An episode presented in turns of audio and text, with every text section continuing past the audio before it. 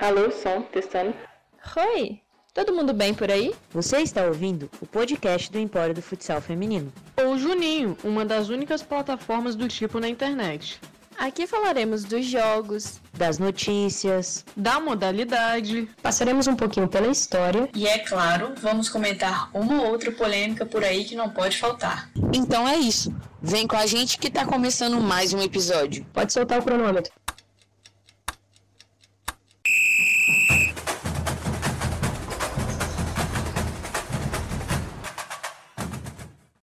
Fala galerinha, todo mundo bem? Aqui quem fala é a Tata Gotardo e eu tô aqui com a Tati Alcântara, a Ju Castro e a Mari Bastos para falar um pouquinho melhor de dois novos campeonatos que vão rolar agora em 2021. Mas antes, né, vamos dar aquele oi, time? Pra gente começar, eu vou apresentar a Mari. Ela não participou ainda de nenhum podcast nosso, então a gente vai pedir para ela falar um pouquinho aí. E aí é isso, Mari, compartilha com a gente, quem que é você? E aí, galera, meu nome é Mariana, eu sou de Salvador, aqui na Bahia, tenho 25 anos e pratico futsal há muito tempo aqui, desde criança, né? Então, assim, sou apaixonada por esporte, apaixonada por tudo de futsal feminino, futebol, e estou aqui para compartilhar um pouco da experiência que eu tenho aqui na minha região e aprender um pouco sobre as outras regiões do país. É isso. Ju, dá um oi aí. Fala galerinha, aqui quem fala é Ju Castro. Vamos para mais um episódio de Juninho, né? Então já pega a pipoca, se prepara e vem com a gente. Tati, pode dar um oi aí, mulher. Oi, pessoal. Mais um episódio do Juninho, hein? Então, né, todo mundo muito bem apresentado. Vamos falar da pauta. A gente já comentou sobre essas novas competições antes, a NFFB e a LDNF, em outros episódios. Para ser um pouquinho mais precisa, a gente acabou comentando o melhor deles no episódio 1. Mas aqui a gente vai dar aquela fofocada com maior riqueza de detalhes, aquela acurácia, né, gente? E claro, vamos discutir, vamos questionar, vamos polemizar polêmicas, porque é disso que a gente gosta. Então se prepara, fica confortável, aumenta o volume e vem com a gente. Bom, galerinha, então vamos começar falando do novo futsal feminino Brasil, né? O famoso NFFB. Como a gente já comentou no episódio 1, a Confederação Brasileira de Futsal anunciou que em 2020 ia criar uma nova competição. Ia ter um grande diferencial em relação às outras competições, porque dessa vez, ao invés de seguir a linha tiro curto, como a gente vê na maioria dos campeonatos, essa competição duraria oito meses. Tempo pra caramba, né não? Pois é, então, de acordo com a CBFS, a ideia dessa competição é conseguir aumentar o calendário das equipes que investem regularmente no futsal e sair um pouco do âmbito regional para um nível nacional. Segundo a CBFS, essa duração mais longa acaba permitindo uma melhor organização dos clubes anualmente, melhores oportunidades de transmissão do campeonato, melhor condição para os patrocinadores, o que acarreta numa maior visibilidade para a categoria, né? Então, falando um pouquinho mais do calendário, né? É, a gente quer discutir um pouquinho melhor, porque essa questão do tempo mais longo faz tanta diferença. E são vários os aspectos que são afetados por esse tempo de duração de uma competição, o calendário dos clubes, participantes, a regularidade de treinos e jogos, né? tempo de descanso das atletas e até mesmo a logística mais complexa de organização, né? E a questão de ter os jogos bem distribuídos é muito bom quando a gente pensa tanto nessa programação do clube, que passa a ter jogos para o ano inteiro, assim, e consegue ter mais tempo, né, para corrigir o seu trabalho e não passar por períodos de muita atividade e nem por períodos de pouca atividade, né? e para o preparo das atletas mesmo, que conta com mais tempo de descanso, uma regularidade de maiores jogos, é, mais tempo para se recuperar e até evitar lesões, né? evitar exaustão mesmo. Outra questão que é interessante a gente apontar é que isso torna o patrocínio mais interessante para as marcas, já que você tem uma garantia assim de um período muito mais longo em que a marca vai estar tá ali aparecendo, vai estar tá tendo visibilidade e vai estar tá alcançando um público maior não é? A, a CBFS já confirmou a listinha de quais que vão ser os clubes participantes da primeira edição, e aí tem algumas coisinhas pra gente refletir, pra gente discutir. Vamos ver então como é que ficou essa lista. Da extinta Liga Feminina de Futsal, nós temos participando a Associação Desportiva de Telemaco Borba, do Paraná, Londrina Futsal Feminino, também do Paraná, Female Futsal Feminino, de Santa Catarina, Barateiro Futsal, também de Santa Catarina, São José Futsal Feminino de São Paulo e Sumove Atlético Clube do Ceará. Das equipes medalhistas das últimas edições da Copa do Brasil Feminina, tivemos o Cianorte do Paraná, Leoas da Serra de Santa Catarina, Tabon Magnus de São Paulo e o ADF do Distrito Federal. E de equipes participantes da Copa do Brasil Feminina, tivemos também o Barcelona de Sergipe.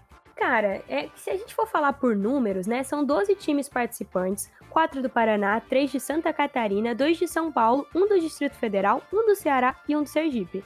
Então ficam sendo 9 times do Eixo Sul São Paulo e 3 times de fora, sendo que dos times de fora a gente tem então representante de Centro-Oeste e do Nordeste não tendo nenhum representante da região norte. Disso, a gente já pode concluir algumas coisas. A gente começa a sair do eixo sul-São Paulo? Sim. A gente começa a querer descentralizar um cadinho. A gente já tem equipes que são de fora, mas a grande maioria dos clubes participantes ainda está aí na região sul São Paulo. Então, assim, é um começo, é um avanço, mas a ideia é tentar cada vez mais expandir esse futsal, né? Alcançar outras regiões e realmente enxergar o Brasil representado em competições nacionais. Mas aí a gente tem que ver também como que vai ser o desempenho dessas equipes. Não adianta incluir os clubes apenas por incluir. Então, a gente tem que pensar também na paridade entre os times competindo e no nível do futsal que a gente tem aí no Brasilzão. Também pensando na competição nacional, uma coisa muito importante é a logística. O fato da competição incluir várias regiões do Brasil, ao mesmo tempo a gente fica muito empolgado em saber que a gente pode estar muito perto de nossas vilas jogando, perto da nossa casa. A gente também fica um pouco preocupado com como serão os gastos com transporte, hospedagem, alimentação, arbitragem, se o nível de arbitragem de uma região é igual do outro, se a hospedagem também vai ser parecido. Pra gente que torce aqui, vai ser perfeito. Imagina a gente estar tá indo pro ginásio e encontrar Mandinha jogando, Diana. Assim, pra gente que torce, vai ser a melhor coisa. Torcemos para que dê tudo certo, que a logística não seja um empecilho, que realmente os clubes, a estrutura, o campeonato consiga organizar da melhor forma possível e que a gente consiga ter um futsal cada vez melhor no Brasil. É, eu só queria pegar um ganchozinho da fala da Tatá e da Mari nessas últimas duas coisas, que é assim, pensando primeiro no eixo sul São Paulo, né, a gente sabe que é onde hoje tem os maiores investimentos na modalidade. É legal a gente ver que tá saindo um pouco desse eixo, mas se a gente parar para analisar também as competições, por exemplo, a Copa do Brasil, que é outra competição nacional que já existe, a gente vai ver que quando foge desse eixo, foge justamente para os mesmos times, né? Que é a ADEF no Centro-Oeste ali no Distrito Federal e lá no Sergipe, né? Que tem o Barcelona, que também estava na Copa do Brasil, assim. A gente tem a, a exceção do Ceará. E aí o legal é de colocar é que até nas competições mais antigas, por exemplo, a Liga Futsal Feminina, que durante um bom tempo foi a principal competição de futsal do Brasil, assim, a gente via também que quando fugia desse eixo, era justamente para esse mesmo lugar, assim, porque a gente tinha o Ceará representado com a Unifor. E aí, basicamente era isso, assim. É, bem, gente, e então, assim, depois de comentar sobre isso, eu acho que a gente tem que falar um pouquinho sobre o nome e sobre a logo da competição, né, não? Porque se a gente parar para pensar, são aspectos muito positivos, tudo que a gente trouxe até agora. A gente tá com muita expectativa do que vai ser esse campeonato, né? Ainda que a gente tenha algumas questões para serem levantadas. Mas assim, Vamos falar dessa sigla e desse nome, né? Novo Futsal Feminino Brasil, NFFB. Eu confesso que a primeira vez que, que eu fui ver essa sigla, gente, eu errei umas cinco vezes para poder falar ela. Assim. E toda vez que eu falo, eu lembro do basquete da NBB. Então, assim, acaba sendo o maior trava-língua e complica pra gente falar. Inclusive, quem tá ouvindo, eu queria deixar um desafio. Quem tem Instagram, vai lá no Instagram e fala essa sigla cinco vezes nos stories e marca a gente, assim. Porque eu quero ver se dá para fazer isso. Porque eu tenho certeza que eu não consigo. Do nada lançou challenge, né? Eu acho que tá valendo. Eu acho que, inclusive, todo mundo do Juninho tinha que tentar também, porque a nossa dicção, puta merda, né? Não é das melhores. Mas acontece, a gente erra, mas erra bem. E eu também acho que eu não iria conseguir. Não, eu tenho certeza que não iria conseguir. Mas uma coisa que eu queria comentar é que, apesar da sigla ser bizarra, Novo Futsal Feminino Brasil não me parece o nome de uma competição. Me parecem quatro palavras aleatórias colocadas juntas e dá muita impressão de que falta algo. Eu acho muito bizarro. Eu diria que é nome de partido político. Mas então é isso, o desafio tá lançado. Diz aí pra gente se você gostou desse nome. Vai lá nas nossas redes sociais, arroba Empório do FSF, e comenta o que, que vocês pensam sobre isso. E assim, falei do nome, vamos falar da logo agora, né? A logo, a gente não pode deixar de brincar, que é parecidíssima com a logo do nosso empório do futsal feminino, vocês não acham não? A gente até brincou que foi um copia, só não faz igual. Claro, gente, que de brincadeira, assim, a gente não tá querendo insinuar nada aqui. Mas, assim, tendo isso em vista, a gente precisa admitir que, embora o nome da competição seja um trava-língua, a logo ficou lindona, não ficou, não? Vai falar. Vocês concordam? Só não ficou mais bonita porque não é a nossa, né? E falando de mais um trava-língua, a LDNF, que é a Liga do Desenvolvimento Nacional de Futsal Feminino. Essa é uma outra novidade que foi anunciada em 2020, mas para agora, 2021, que foi um anúncio da LNFF sobre a nova competição, que é a LDNF. A liga que começou como um sonho, que já está sendo diferente do que será executado. Então vamos começar explicando a ideia e depois a gente comenta o que temos até agora. Acho que vai vir um carro, vou deixar vocês ouvirem. Vou a moto andando. A ideia inicial era basicamente um campeonato com fases estadual e nacional, contando com a participação de mais de 80 clubes, com categorias de base e categoria adulta, contando com fase classificatória para LNFF no adulto.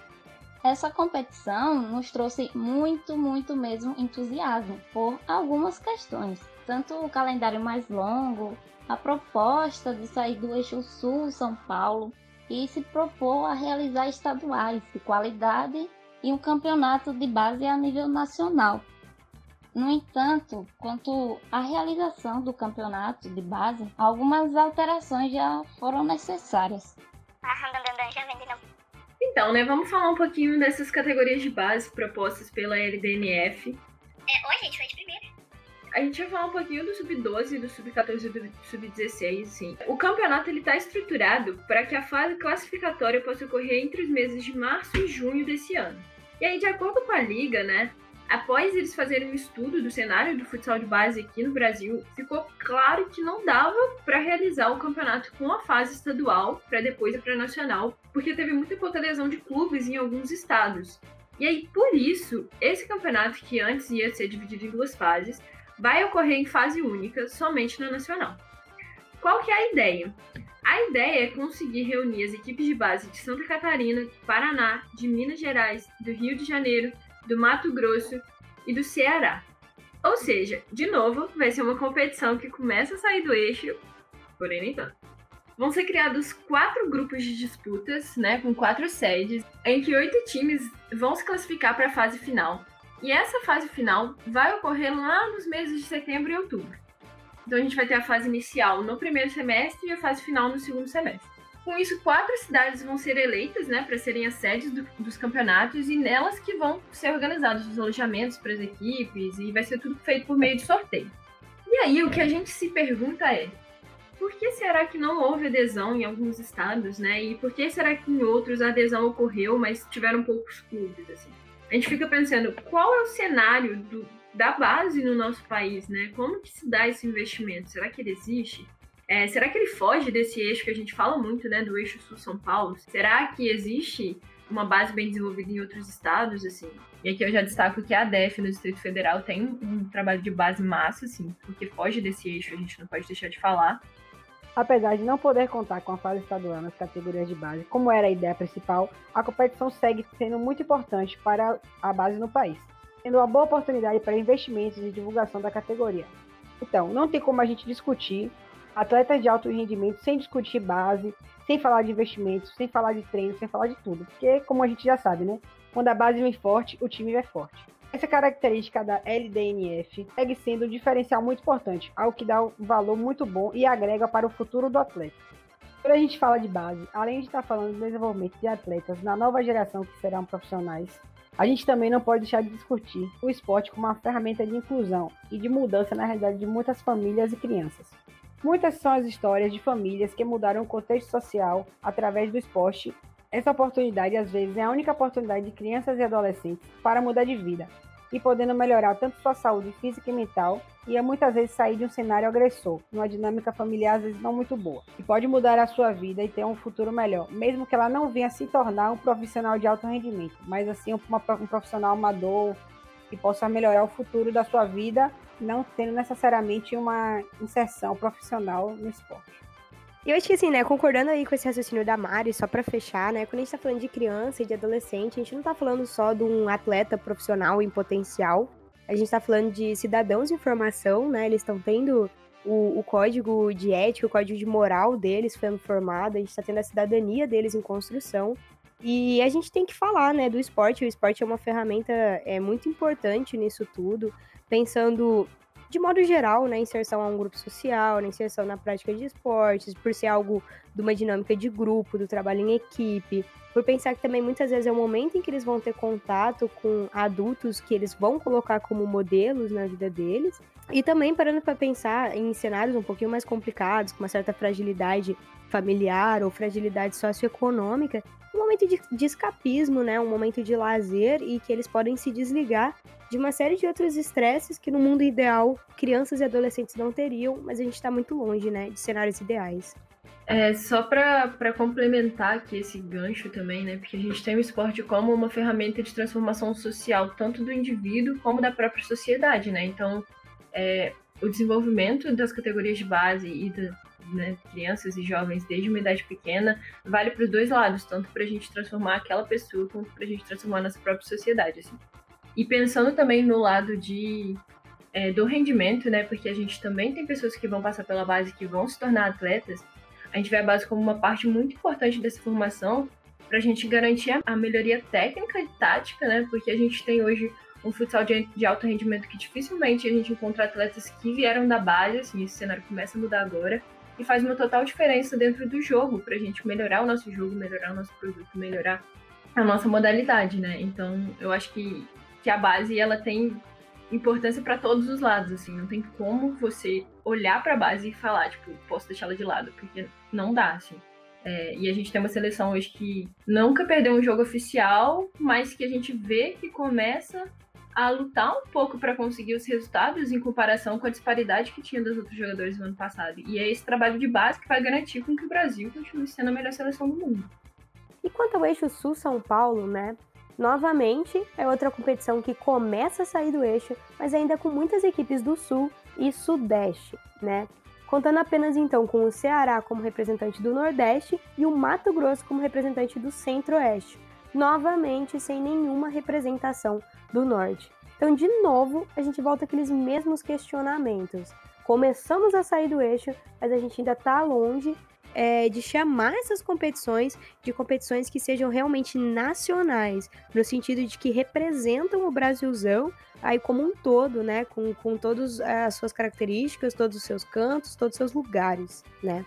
E aí eu vou fugir da pauta de novo pra fazer mais um comentário. Thaisa, não me mate. Mas é isso, sabe? É, a gente critica a gente questiona muito essa centralização no, no eixo sul de São Paulo, mas porque se a gente parar pra pensar, gente, o futsal é o principal esporte praticado hoje no nosso país, e não é só nessa região, sabe? é no país inteiro. Então a gente precisa pensar também por que, que a gente não consegue desenvolver a modalidade nesses outros lugares. E assim. E aí eu vou entrar um pouquinho no ponto da confederação também, porque eu sinto falta de um olhar da confederação, de um olhar de cima, de quem pode ajudar nesse desenvolvimento. Eu sinto falta de uma atenção do BFS para com o fomento e o desenvolvimento do futsal no país, sabe? E sobre o calendário estendido, a reflexão aqui é mais ou menos a mesma, né, do, do que a gente já estava conversando antes. Um calendário maior, ele vai permitir um planejamento maior, ele dá oportunidade dos clubes terem atividade o ano todo, né, não passarem por momentos de muita atividade, momentos em que nada acontece. É maior possibilidade das atletas também se recuperarem entre os jogos, o que evita exaustão e evita uma série de lesões facilita o trabalho do preparador físico, que não tem que ter essas agendas extremamente apertadas de de repente um monte de competição, é, um monte de jogo um atrás do outro e depois momentos parados. E torna tudo muito mais atraente, né, pro patrocínio, aumenta a visibilidade da categoria, torna melhor de se investir, né? Se você for parar para pensar do ponto de vista de uma marca, é muito mais interessante você investir em algo que vai ocorrer ao longo de oito meses do que numa competição de final de semana. Então, assim, são, são vários os fatores positivos, é conforme a gente já, já comentou aqui antes, né? Bom, já comentamos um pouco alguns pontos positivos, né? E temos também alguns pontos negativos. E um dos principais problemas do campeonato é que ele não é chancelado pela CBFS, o que acaba, né, infelizmente, fazendo com que algumas equipes grandes, com grande reconhecimento, grande renome, como Leoas da Serra e o Tabuão Magnus, é, não participem da competição, seja nas categorias de base ou até mesmo na categoria adulta. E são nomes fortes que agregam, né? Que trazem visibilidade, que trazem a torcida, que chamam o investimento e trazem uma maior competitividade. E infelizmente, né, elas acabam ficando de fora. E novamente, a gente traz a mesma preocupação sobre a logística. Se tratando de uma competição longa e uma competição com clubes de todo o país, preocupa muito como será organizado isso tudo, como será feito esse transporte das equipes, para quem vão ficar os gastos, o alojamento dos times, as transmissões, gastos com arbitragem, o material, isso tudo, né? E o que a gente tem medo é que a conta acabe ficando um pouco alta e isso dificulta ainda mais a adesão dos clubes menores. É aquele famoso ditado, né? Quem vai pagar o pato? Eu queria comentar um pouquinho sobre isso, assim, e aí juntando tanto o campeonato da LDNF quanto o novo futsal feminino Brasil, né, da CBFS, eu acho que os dois passam ainda que em níveis diferentes por alguns problemas, assim, no sentido de que a maioria dos clubes se bancam né, e, e, buscam patrocínios, mas não são patrocínios tão grandes assim. E isso eu acho que acaba sendo dificultador também para o campeonato em nível nacional, quando não se tem um auxílio de alguém, assim, né, de, seja de quem está organizando o campeonato, seja da confederação, enfim. Então acho que passa por essas questões, assim, e eu pensando principalmente no futsal de base, assim, partindo da realidade que eu faço parte de um projeto de base e a gente tem que bancar tudo, tipo, é muito difícil os clubes, as equipes, né? Porque muitas vezes nem são clubes, são equipes que se formam para jogar aqueles campeonatos, assim, bancarem todos os custos, tirarem do próprio bolso para fazer isso. Né? E comentando um pouquinho do que a Julia falou, né? É o que acontece com muitas equipes que são formadas, são projetos, muitas vezes acabam sendo sustentadas pelas próprias atletas. Então, o investimento, falta esse patrocínio mesmo para ajudar a desenvolver é, um esporte que basicamente é onde se começa, né? Não, às vezes não começa direto no campo. Então vamos falar um pouquinho de nome e identidade visual. A gente já fez essa análise da outra competição e eu acho justíssimo a gente fazer, né, da LDNF também. O logo da competição, que também está aqui na imagem do episódio, vocês podem ver, nos lembra muito a própria logo da LNFF, né? E assim, particularmente eu acho bem bonita, eu acho bem feitinha. É, inclusive, acho muito boa de usar em artes, então, assim, muito obrigada, vocês facilitam bastante o nosso trabalho. E a gente acaba tendo, na verdade, o mesmo problema, que é o problema com o nome. De novo, comete mais ou menos o mesmo erro, que é o nome é enorme, gente. É praticamente um texto, é, é absurdo. E, e aí a sigla fica até meio esquisita, né? Porque o nome eu vou ter que ler aqui, vou achar na pauta, porque eu não tenho certeza que eu lembro. Dois segundos. Liga do Desenvolvimento Nacional do Futsal Feminino. E a sigla fica sendo LDNF, né? A sigla já é gigante, ao mesmo tempo tem um F só. E aí isso me, sempre me confunde. Eu nunca consigo lembrar direito todas as palavras do nome só pela sigla. Até porque, né, gente, é uma frase, é um texto. Talvez nem caiba num tweet. E bom, parece que isso meio que segue uma tendência de outras competições, né, do futsal, que a gente percebe que são muitas competições com nomes longos, nomes esquisitos e siglas bizarras. Mas bom, é isso, né? Pelo menos as competições estão acontecendo, são boas competições e são competições bem organizadas, né? Só os nomes aí que ficam acabam ficando um pouco bizarros. E eu acho que agora, né, um tópico que é muito válido a gente discutir e que essas novas competições acabam até revivendo essa discussão pra gente, é analisar o futsal como um produto também. E antes da gente entrar nesse tópico mais profundamente, eu acho válido ressaltar que sim, a gente ama o futsal feminino. E sim, a gente luta pelo futsal feminino. E o futsal feminino não deixa de ser ainda uma história de resistência, assim como vários esportes praticados por mulheres. Mas não dá para continuar com essa história de nossas atletas e nossas equipes serem guerreiras e lutarem por esse futsal. O esporte é dinâmico, é contagiante, lota ginásio, a torcida empolga assistindo. Quem já assistiu um jogo na vida sabe, né? É um jogo muito rápido, que muda assim muito rápido. Cara, se você pisca o olho, já pode perder algum lance importante. É cheio de emoção, você se emociona, se surpreende, sente junto tudo o que está acontecendo ali na quadra. É uma atmosfera incrível. Isso é um produto que pode e deve ser vendido. E assim, gente, não leva a gente a mal quando a gente fala sobre essa mercantilização, né, da transformação do futsal no produto, mas é porque quando a gente fala em investimento, né, de empresas ou de busca de incentivo para desenvolver um pouco mais a modalidade, a gente tem que pensar na lógica em que essas, é, essas instituições veem o investimento deles, né? Então, assim, o futsal ele é sim um produto, né? E ainda falta um pouco dessa seriedade em tratar a modalidade dessa forma. Porque isso acaba chamando transmissão, acaba dando mais visibilidade, né? E acaba fazendo com que mais dinheiro seja injetado na modalidade. E a gente fala isso porque não tem como a gente seguir pedindo por salários melhores, por boas condições para as atletas, né, para os clubes investirem, para investir nas bases, para ter mais visibilidade na categoria, se a gente não tiver essa mudança de visão em cima da categoria, porque a gente quer coisas e a gente precisa também dar algo em retorno, né? É, e atualmente, nem se a gente for ver, atualmente nem o futsal adulto feminino no país a gente pode realmente considerar profissional, né? Assim, isso vale tanto pro feminino quanto pro masculino, assim.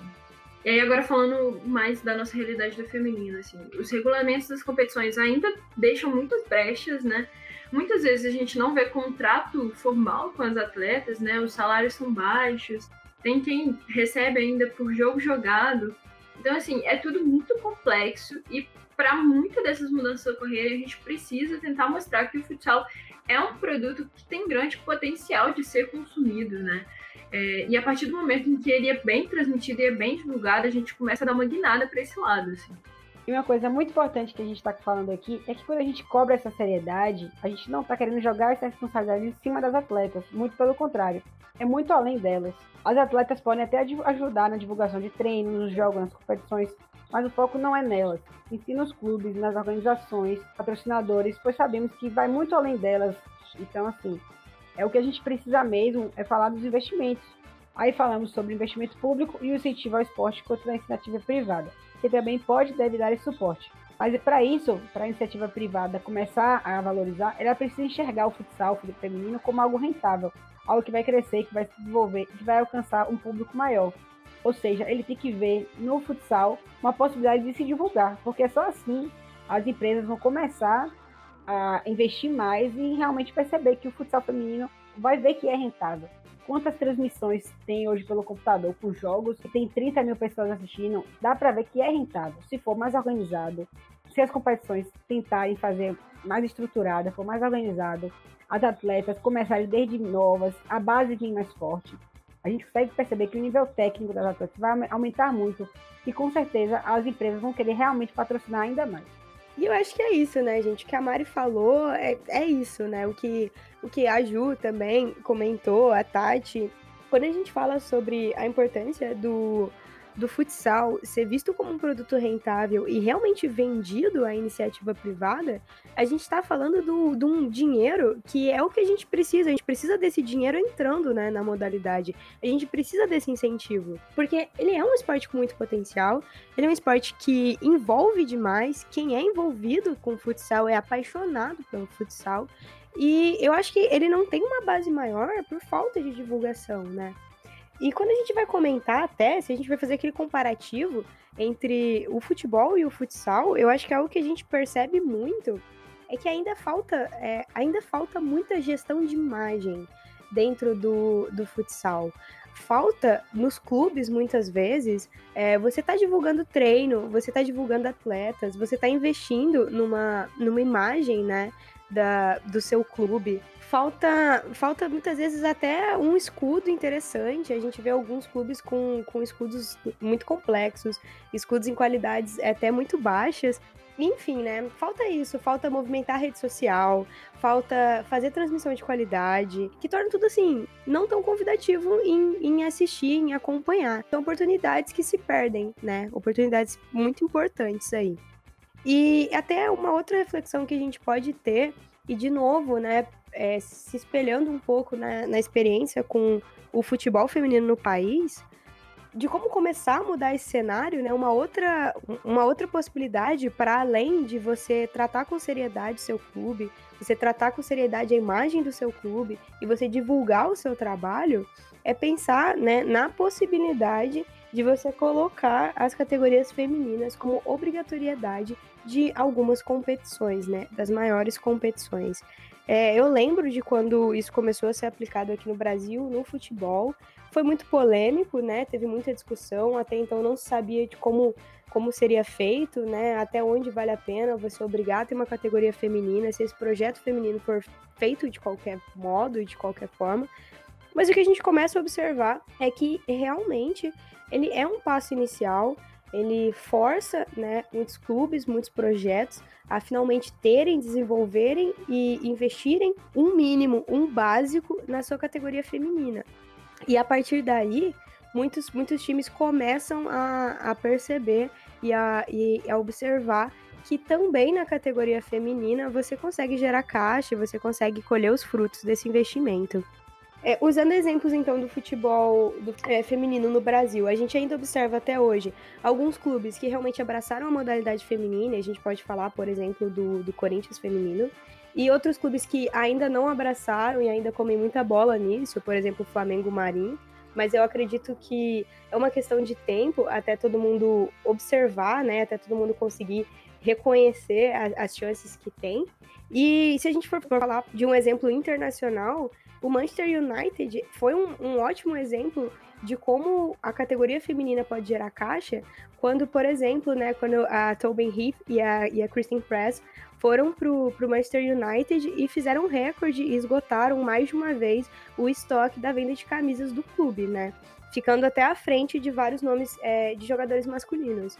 Então, assim, fica, fica claro, a gente tem a gente tem exemplos, é, a gente pode citar esses e muitos outros, e, e, fica cada vez mais claro como o que falta no futsal é essa seriedade também, né? Ah, mas aí eu queria acrescentar uma coisa, pegando esse gancho, pegando o gancho da Mari de antes, assim, eu acho que, começando por esse último, eu acho que a gente tem um detalhe que, ainda que sejam modalidades em desenvolvimento, o futebol feminino e o futsal feminino, as realidades são completamente diferentes, assim, porque a gente tem no futebol masculino, de onde essa imposição foi feita, um cenário mais desenvolvido e mais autossustentável, assim, tirando todas as tretas das gestões dos clubes, né? E no futsal, eu não sei até que ponto isso ocorre com os clubes que jogam os campeonatos masculinos, sabe? E o quanto isso seria sustentável e viável para eles de fazerem assim. Seria massa, tudo para mim.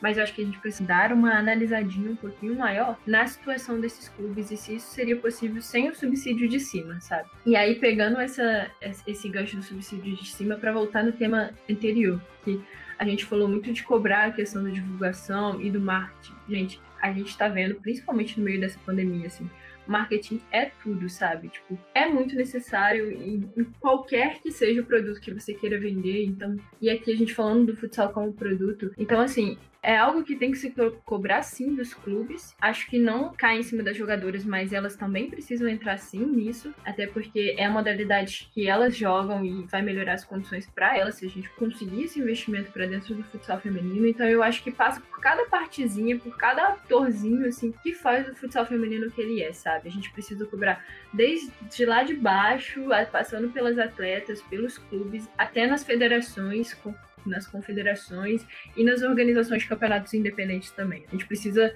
entender a importância do marketing ainda dentro da, da nossa modalidade, dentro de tudo que a gente faz, sabe? Gente, eu queria estender o desafio que eu fiz lá atrás do campeonato da CBFS no futsal feminino Brasil pro campeonato da. Eu não vou lembrar o nome todo agora. Mas LDNF. Então, assim, tá colocado o desafio. Passam lá, no Instagram Trava Língua com essas duas siglas. Marquem a gente, porque assim, a gente vai fazer também, né? Todo mundo que tá aqui gravando tá convocado a fazer. E vamos, vamos rir um cadinho junto, né? Então é isso, galera. Muito obrigada pela atenção de vocês até aqui. É sempre muito bom contar com a atenção de vocês, com o carinho de vocês e com o feedback de vocês também nas nossas redes sociais. Então, para vocês conversarem com a gente, para vocês contarem o que vocês acharam, para vocês nos fazerem perguntas, para vocês nos darem sugestões, a nossa arroba em todas as redes sociais é arroba Empório do FSF. E, bom, a gente tá no Twitter, Instagram, Facebook, tem canal no YouTube, a gente tá em várias plataformas. É isso, segue a gente nas plataformas que você preferir para consumir os nossos conteúdos no modo que você preferir. Então é isso, galerinha. Mais um episódio chega no fim. E aproveitando o gancho da Tatá, eu queria dizer para vocês seguirem a gente também aqui na plataforma que vocês estão ouvindo o nosso podcast. É muito importante para vocês saberem quando vai soltar no episódio novo. E eu vou dar um spoiler aqui, a produção que me perdoe. Mas assim, mês que vem, mês de março, vem conteúdo especial massa aí, juntando um empório do futebol, um empório do futsal e um empório do esporte. Fiquem atentos. Oi, gente, obrigado pela atenção. Fiquem ligados que o próximo episódio vai sair já já. Foi muito bom estrear com vocês. espero que no próximo estar aqui de novo. Obrigado. Então, galerinha, chegamos ao fim de mais um podcast. Agradecemos por vocês terem nos escutado até o final. Até o próximo. Eu só, eu, eu só queria dizer que se passou um episódio inteiro e a Tatá não teve que mandar eu voltar meu microfone em momento algum, sabe? Assim, eu me sinto realizada. E agora? É agora que a gente vai fazer a nossa saída caótica. Então, por favor, Júlia, Mari, Tati, todo mundo de microfone aberto. 3, 2, 1. Até mais, Empório. Até mais, Empório.